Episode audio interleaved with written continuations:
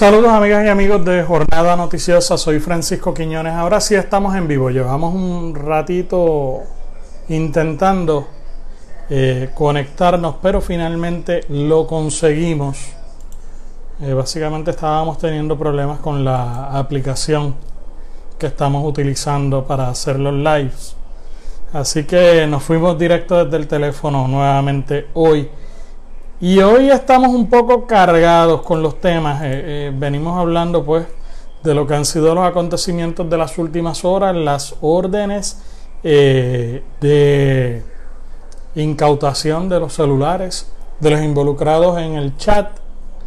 Venimos hablando de la renuncia de Pedro Rosselló y su desafiliación del PNP, pero tenemos que empezar por lo más importante y es que Arecibo la historia parece que se repite y Arecibo vuelve a convertirse en la última trinchera de los Roselló.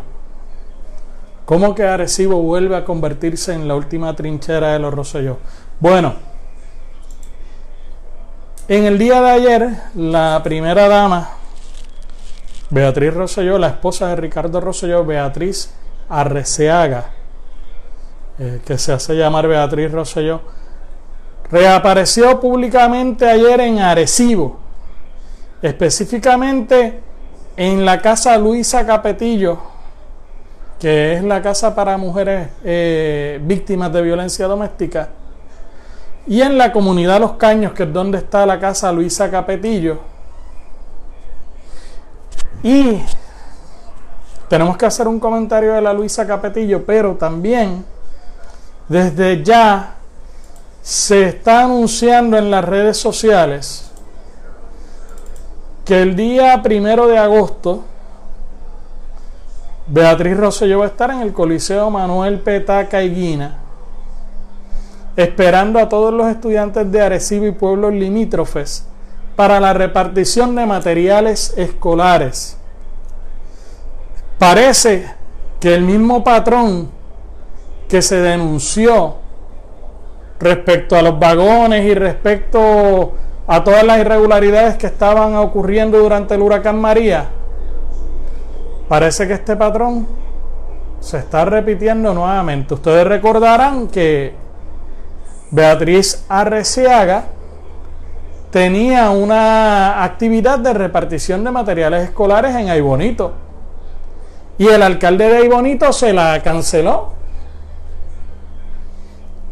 pues ahora tiene una actividad repartición de materiales en el Coliseo Manuel Petaqueguina en Arecibo, el primero de agosto. Y entonces el patrón aquel de los vagones, de que si no está la primera dama, no está el alcalde, no está el político, que mucho se habló de que eso estaba pasando en Arecibo tras el huracán María, pues vuelve a repetirse, si no está Beatriz Rosselló en Bonito, no se reparten materiales escolares en Ay Bonito. Si no está Beatriz Rosselló en Arecibo, no se reparten eh, materiales en Arecibo. Ayer se presentó en la Luisa Capetillo, que es una casa para víctimas de violencia doméstica. Una casa, era una casa de acogida.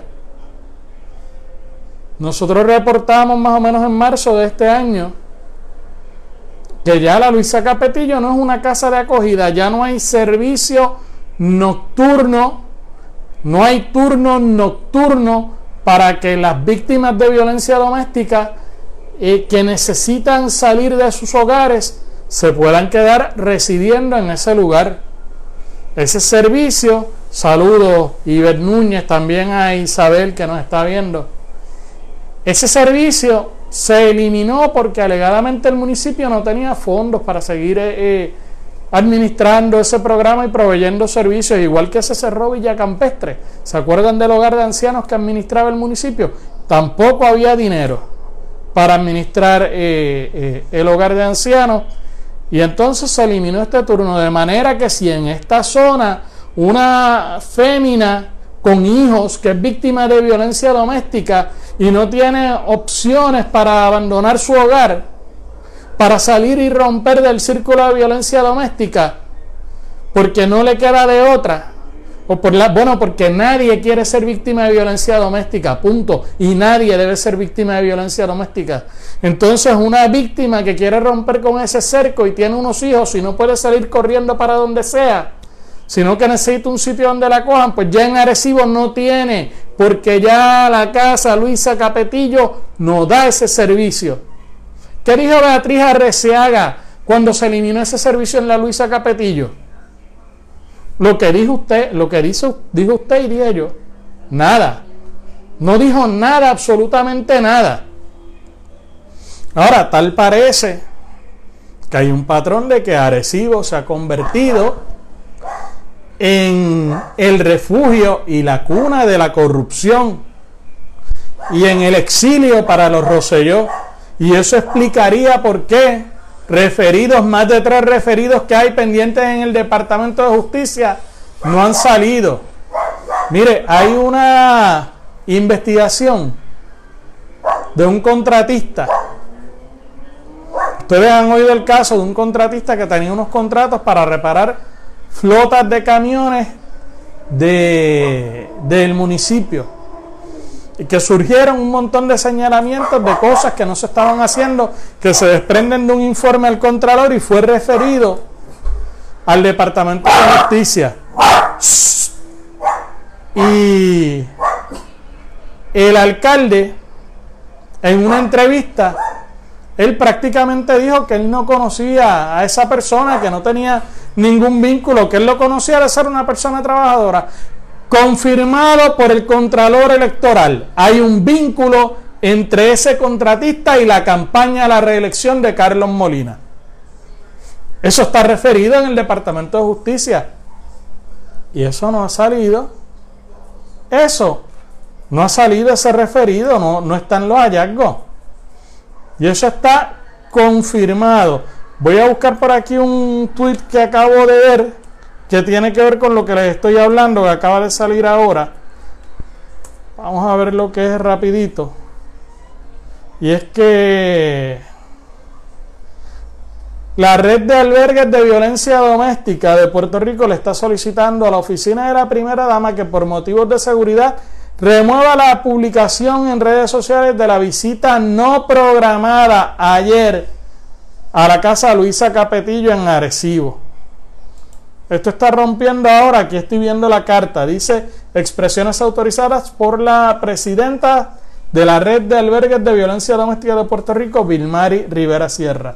En la tarde de ayer, uno de nuestros albergues integrantes recibió la visita no programada de la primera dama Beatriz Rosselló Fotos de esta visita, así como información del nombre y ubicación del albergue, fueron publicadas en las redes de la primera dama y han sido difundidas a través de los diversos medios del país. Deseamos aclarar que aunque en las fotos publicadas no se identifica ninguna víctima, el albergue solicitó a la oficina de la primera dama que se remuevan las fotos relacionadas a dicha visita. Esto está calientito, esto está saliendo, lo acaba de tirar en Twitter Roby Cortés, esta situación. ¿Eh? Cuando se eliminó la casa de acogida, ¿dónde estaba la primera dama? ¿Qué hizo la primera dama? ¿Qué hizo el municipio de Arecibo? ¿Por qué la primera dama se aparece ayer en la casa protegida de Arecibo? ¿Cuál es la razón? ¿Por qué viene el primero de agosto para Arecibo a repartir materiales escolares? Mire, esto me recuerda lo que pasó en el cuadrenio aquel del 2004. Después que Pedro Rosselló, en su tercer intento por llegar a la gobernación de Puerto Rico, había sido gobernador dos cuatrenios. En el 2000 no aspiró a la reelección. Eh, su desempeño seriamente manchado por la corrupción eh, y su imagen muy lacerada, pues decidió no aspirar y corrió el ingeniero Carlos Pesquera, que todas las encuestas daban que a, Carlos Pesquera como ganador y ganó Sila María Calderón. En el 2004, Pedro Rosselló regresa desbanca a Carlos Pesquera, que iba a aspirar nuevamente a la gobernación, esta vez ante Aníbal Acevedo Vila, pierde ante Aníbal Acevedo Vila, se refugia en el Senado, creando aquella famosa división que algunos le decían los Pava Clinton y otros los auténticos, porque querían desbancar de la presidencia a Kenneth McClintock. ¿Cuál fue el escaño por el que entró al Senado Pedro Rosselló? ¿Dónde refugiaron a Pedro Rosselló para que pudiese correr para el Senado? En Arecibo. Él cogió el escaño de aquel muchacho que corrió para senador de distrito que era de Barceloneta, me parece, y que eh, no hizo más que juramentar, se fue de vacaciones para Disney y renunció. Y ahí entró Pedro Rosselló por el distrito de Arecibo. Díganme ustedes qué hizo Pedro Rosselló por el distrito de Arecibo. Ahora viene Beatriz y se presenta ayer en la casa protegida Luisa Capetillo. Y como en Aybonito, el alcalde PNP de Aybonito le dijo que no iba a hacer la actividad en su municipio, de regreso a la escuela, ahora la van a hacer en Arecibo. El 1 de agosto yo estaba preparando aquí la computadora para poderle pasar las imágenes, pero no, no, no se logró la sincronización. Dice, regreso a clases con fortaleza para ti en tu escuela. Esperamos a todos los estudiantes de Arecibo y pueblos limítrofes que ningún niño se quede sin sus materiales escolares. El jueves 1 de agosto de 8 a 12 en el Coliseo Manuel Petaca y Guina. O sea, vuelve eh, de nuevo para que el 1 de agosto. Oye, ¿qué? Que están pretendiendo entonces, si como Roselló no va a aspirar, están pretendiendo entregarle alguna posición en el distrito de Arecibo. Están pretendiendo de alguna manera sacrificar a la gente del distrito senatorial de Arecibo o del pueblo de Arecibo para darle un acomodo razonable a Roselló? ¿O van a hacer como hicieron con Jorge Santini, que le dieron un contrato de miles de dólares? Jorge Santini, el hombre que trabajaba 24 horas durante el huracán María, facturaba 12 en la Guardia Nacional y 12 en el Senado. Su esposa no lo veía ni su familia. Estaba 12 horas trabajando en la Guardia Nacional y 12 horas en el Senado. ¿Cuándo tendría tiempo para el contratito en Arecibo? No sabemos. Entonces ahora aparece aquí. O esto es un burdo intento, no sé con qué fin, de lavarles la cara a los Rosselló. De la agenda que se han proclamado de, tratar de lavarle la cara a los Rosselló. Mire, el mejor lavado de cara que se pueden dar los Rosselló ahora es renunciar por la razón que sea, renunciar e irse. Así que hay que estar pendiente a esta situación. Mañana van a estar protestando eh, frente a la Casa Alcaldía, ya no pidiéndole la renuncia a Ricardo Rosselló, digo también, pero ya no pidiéndole la renuncia a Ricardo Rosselló, le iban a solicitar la protesta de mañana frente a la Casa Alcaldía de Arecibo, tenía el fin de solicitarle al alcalde de Arecibo, Carlos Molina, que se expresara si él respaldaba a Ricardo Rosselló o si estaba pidiendo su renuncia o si se unía al pedido de renuncia. Pero ya con esto parece que queda claro dónde están las fidelidades de, de Carlos Molina. Y hay que preguntarse, ¿cuál es la razón? ¿Cuál es la razón de esta entrega? Digo, Carlos Molina, ustedes saben que yo les he dicho que él habla con los dos lados de la boca. Con un lado dice, estoy contigo, Tommy, y con el otro lado dice, estoy contigo, Ricky real hasta la muerte. Ese es Carlos Molina. Veremos a ver qué pasa. En relación a la marcha que hubo ayer y, y, a la sólida demostración que dio el pueblo, y ahorita vamos a hablar de, de los gases lacrimógenos. El gobernador emite unas declaraciones en el día de hoy. Yo necesito... No hay un Illuminati entre los que están viendo el live que me pueda aclarar esto. yo les voy a leer textualmente lo que enviaron. Eh, no sé si, si el astrólogo aquel que leía la carta astral eh, me puede ayudar con esto. Expresiones del gobernador. Durante el día de ayer, al igual que en los pasados días, he permanecido atento y en silencio a las manifestaciones realizadas como parte del derecho de la ciudadanía a su libre expresión. Cuando una parte habla con legitimidad, la otra es responsable de escuchar atentamente. El pueblo me está hablando y me toca escuchar. Han sido momentos de total reflexión y de tomar decisiones que se van ejecutando según las preocupaciones del pueblo de Puerto Rico y sus mejores intereses. Por el momento, las futuras expresiones que emitiré, fíjese, tratando de controlar el discurso político, el discurso público, tratando de controlar la narrativa. Por el momento, las futuras expresiones que emitiré estarán dirigidas a las acciones que llevamos a cabo como parte de la obra de gobierno según prometida y esperada por el pueblo. ¿Qué está escuchando Ricardo Rosselló? Él dice que está escuchando el pueblo. Su padre, don Ricardo, su padre decía, el pueblo habló y yo obedezco. No el pueblo habló y yo escucho. Usted parece que oye, pero no escucha. No pone su oído en tierra. No recoge el reclamo que le está haciendo su pueblo. Voy a seguir entonces con otro tema.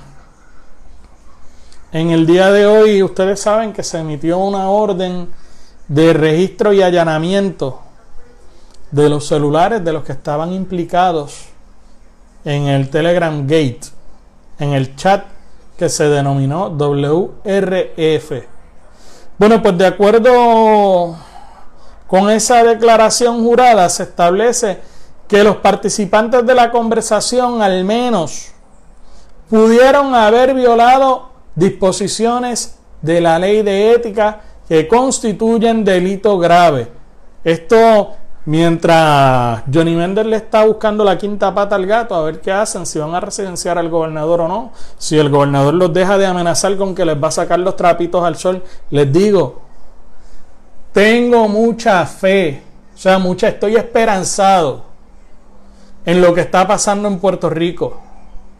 Porque esto se ha convertido en una guerra donde le están sacando los trapitos al sol a medio mundo. Y al pueblo de Puerto Rico le conviene saber estas cosas. Y según se las están sacando algunos periodistas también, pues ahí se están amenazando de que se las van a sacar entre los políticos. Dice que la determinación fue avalada por una jueza ya que las órdenes no son válidas a menos que el tribunal se convenza en un proceso similar al de una vista de causa para arresto, en la que debe mediar una cintila de evidencia de que se pudo haber cometido. Eh, plantea eh, la declaración jurada utilizada para pedir eh, las órdenes de ocupar de los celulares, para ocupar los celulares. De acuerdo a la declaración jurada que la tenemos, tenemos copia de ella, la hizo pública Noticel. Identifica a los involucrados en el chat e incluye una tabla donde se incluye el icono de cada uno, el nombre de usuario y el nombre real. RR, que es Ramón Rosario Cortés, Edwin Miranda, que es Edwin Miranda Reyes, R. Rosselló, que es Ricardo A. Rosselló Nevares, AO, que es Alfonso Orona, Alfonso Alexander Orona Amilivia, Luis G, que es Luis Gerardo Rivera Marín, CB, que es Carlos Bermúdez, Carlos Bermúdez Urbina, FD, en el chat el nombre era FDO, la declaración jurada del Departamento de Justicia, ya esto no es el periodista tal, ni es que le preguntaron a aquel y aquel dijo que le, no, ni es que infieren, no, ni es que porque como en el chat se mencionó que las gafas de aquel que no saben si las dejó Valerie o Elías y FDO contestó, no, la declaración jurada del Departamento de Justicia solicitando que se haga público o que se entreguen los celulares. Dice que FDO es Elías Fernando Sánchez Sifonte.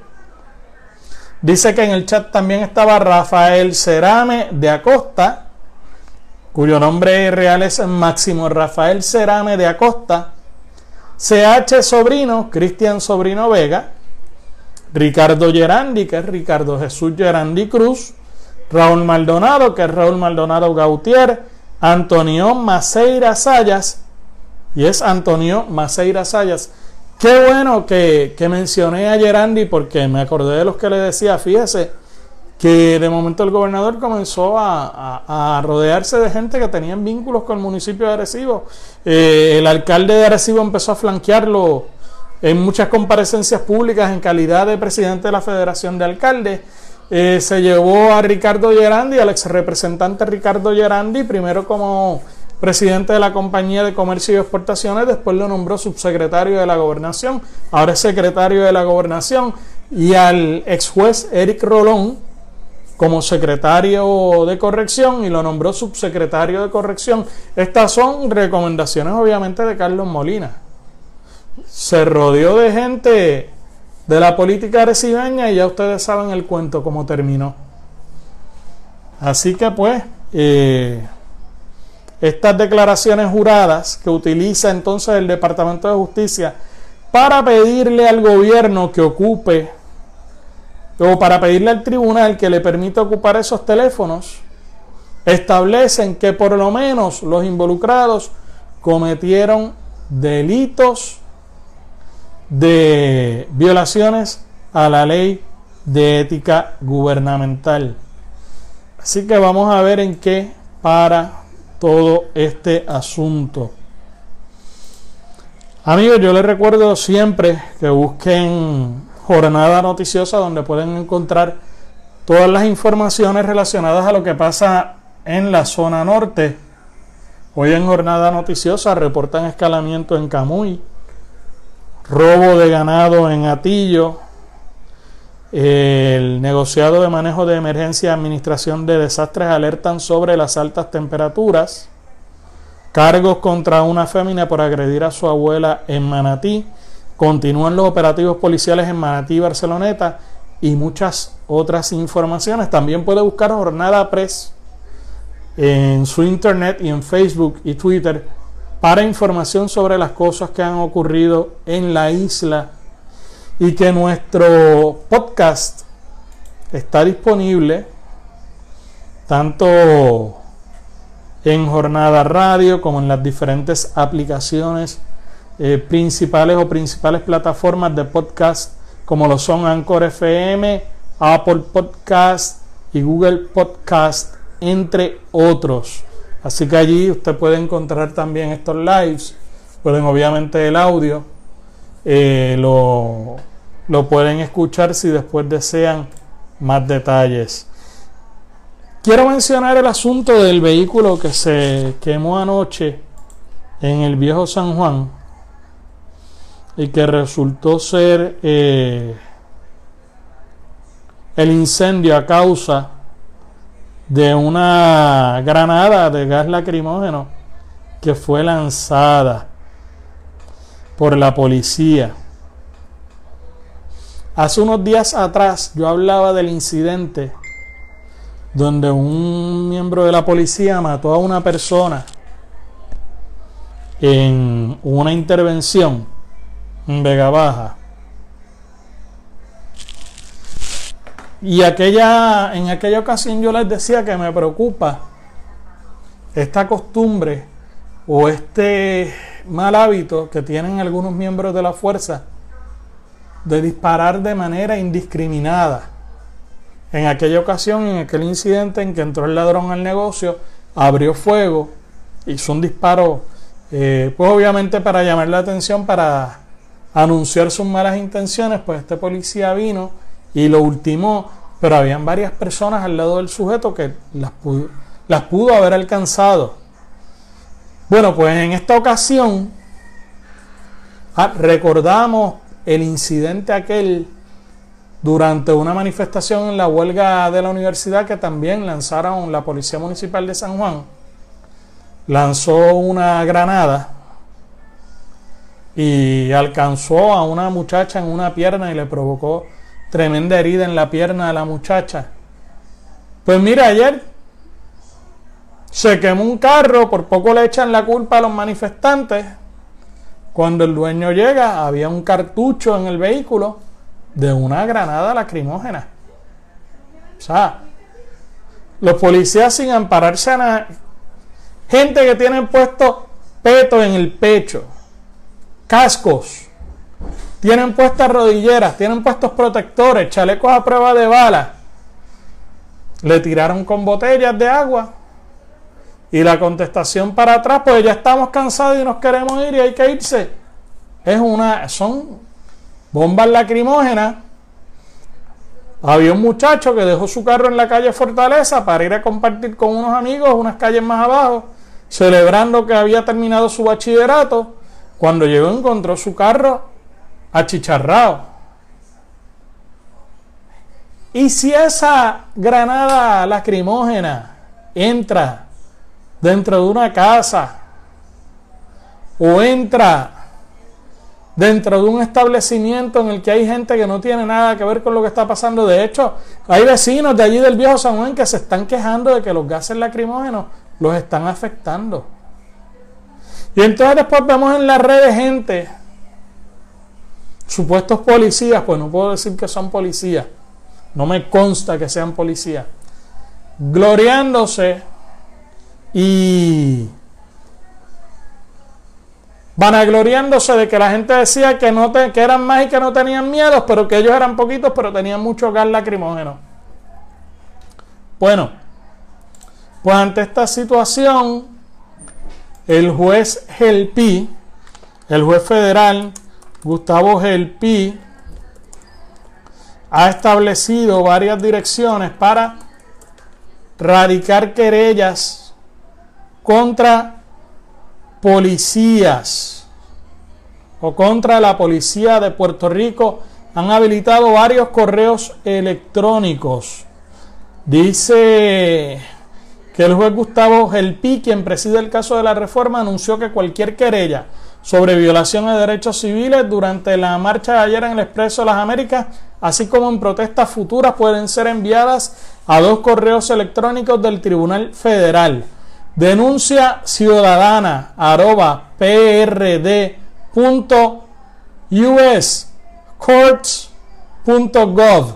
Esa es una de las direcciones.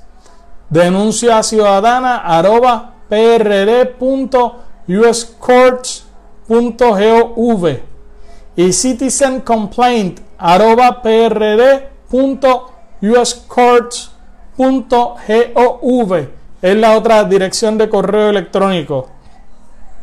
Usted ahí si tiene una querella, usted la documenta lo más que usted pueda, nombre, dirección, teléfono, si tiene fotos del incidente, qué fue lo que pasó, si tiene números de placa, todo lo que usted tenga, la mayor cantidad de información que usted tenga sobre lo que pasó y la envía.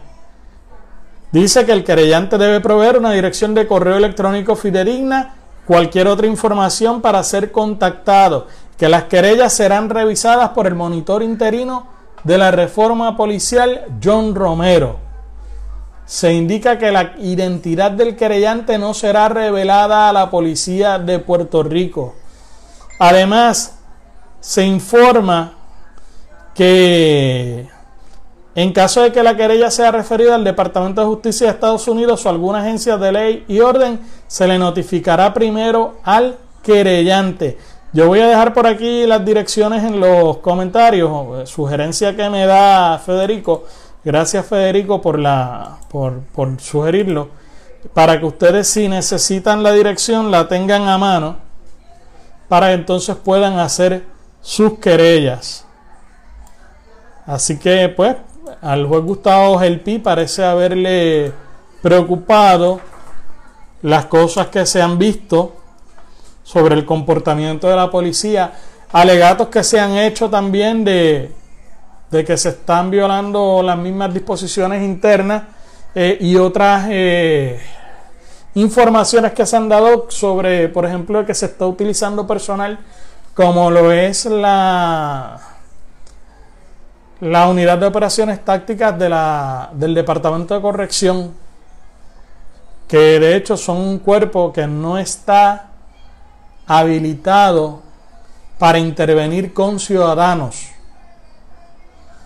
¿Por qué? Precisamente por las violaciones de derechos civiles y por el adiestramiento que provee la reforma de Puerto Rico como parte del acuerdo que se hizo entre el Estado y el Departamento de Justicia Federal. De hecho, para que ustedes tengan una idea, los guardias nacionales y los policías municipales hoy, hoy, no pueden patrullar con la policía de Puerto Rico a menos que cojan estos adiestramientos. Así que parece que el juez que está a cargo del caso de la reforma pues está muy pendiente esta situación. Estoy dejando por aquí la nota para querellas contra la policía durante manifestaciones. Así que ahí en los comentarios pueden ver la dirección, la acabo de subir. Por último, revela el periódico El Vocero hoy que alegadamente el gobernador se está quedando en la casa de sus padres en Dorado. Y que tiene una estricta escolta de tipo militar allí. Que son policías, pero que es de tipo militar, dice el vocero, que está en la casa de sus padres en Dorado Beach y que hizo su carrera diaria hoy acompañada de escoltas, acompañado de escoltas según la fuerte, la seguridad que acompaña al mandatario no es la usual, lo describen como seguridad militarizada e indicaron que se asemejan a oficiales de la unidad conocida como SWAT. Es sabido que los padres del primer ejecutivo, Pedro Rosselló y su esposa, tienen residencia en Dorado Beach. De hecho, fue allí donde una ciudadana logró grabar al exgobernador contestando preguntas sobre la posible renuncia de su hijo. Y ya por último, para concluir, otro detalle de estos inexplicables es la reunión, la renuncia presentada ayer por el gobernador eh, Ricardo, eh, por el ex gobernador Pedro Rosselló a la tanto a su posición en el directorio como también su desafiliación del Partido Nuevo Progresista. Esto ocurrió en el día de ayer y la pregunta que uno se hace es por qué a esta altura del juego el exgobernador renuncia a su posición en el directorio, pide que lo desafilien del partido que lo llevó a él a la gobernación en algún momento y entonces también renuncia a la comisión eh, de la igualdad. Así que hay que ver qué está pasando. Esto es una represalia de del exgobernador porque lo están por todo lo que está ocurriendo con su hijo. Es una perreta. ¿Qué está ocurriendo con él? Esto con las movidas de Beatriz Rosselló en las últimas horas, pues son unos escenarios difícil uno de explicarse qué es lo que está pasando con esto. Así que hay que mantenerse atentos a ver o si es una medida de presión contra alguien por algo. Mire, con esto de la de la investigación del chat de Telegram, nosotros hicimos una encuesta en Facebook, un sondeo que terminó en el día de ayer donde preguntábamos ¿Confía usted en la Fiscalía Federal de Puerto Rico y el Departamento de Justicia para investigar el escándalo del chat de Telegram? Un 83% de los participantes contestaron que no, solo el 17% contestó que sí. Amigos, vamos con los comentarios de ustedes rapidito. Eh, saludos a Andrea Feliciano y a Iber Núñez también. Irving Serrano nos dice hay dinero para los amigos del alma. Ramón Rodríguez, saludos, gracias por estar con nosotros. Eh, Tengo por aquí también Irving Cerrado nos dice, ay mi madre, esto sobre lo de la casa protegida y la petición que hacen hoy para que retiren las fotos. Ramón Rodríguez nos dice, ¡eh diablo! E Irving comenta y después publicaron fotos. Miriam Méndez dice, eso me extrañó que dijeran de la ubicación del lugar y mostraran fotos. ¡Qué error! ¡Wow! Silvia Riquelme nos comenta sobre lo del escaño que, hablábamos de Pedro Rosselló. Es cierto, de Barceloneta. Eh, sí, de Barceloneta. Era este, no me acuerdo el nombre de ese muchacho que llegó al Senado. Eh, Luis Manuel Monrosó también nos dice exacto. Silvia Riquel me dice, perdona, pero acá para, ah, pero para acá que no venga a buscar nada porque el PNP no va a ganar ningún escaño, porque acá ni Yoito, Chayán ni Rodríguez Aguiló para ningún lado que van. Jaja, Molina tampoco. Xavier Soto nos pregunta qué pasará con esta novela.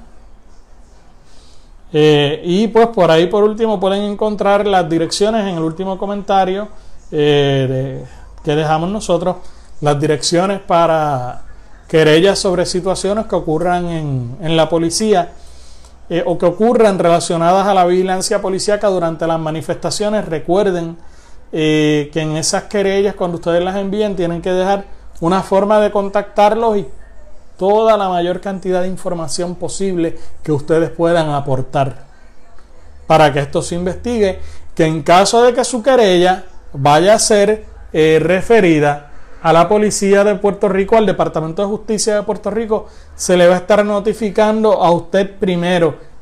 Tenía una cacerola para hacer el live, no la, no la veo aquí, no la tengo a mano ahora, no sé qué la hice.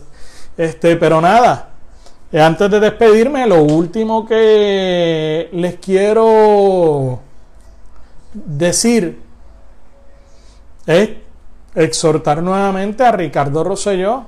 El pueblo quiere paz, el pueblo pide paz y la paz se consigue con usted renunciando. El pueblo habló, escúchelo. Ricky, renuncia. Gracias por estar conmigo. Regresamos mañana.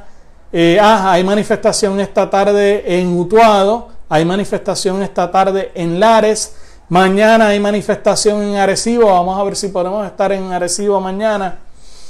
Y nada, los mantenemos informados, nos mantenemos haciendo estos lives y llevando la información a ustedes a través de jornadapr.com, jornadapress.com, jornada radio y Noticias Centro Norte. Muchas gracias por estar con nosotros y excelente tarde.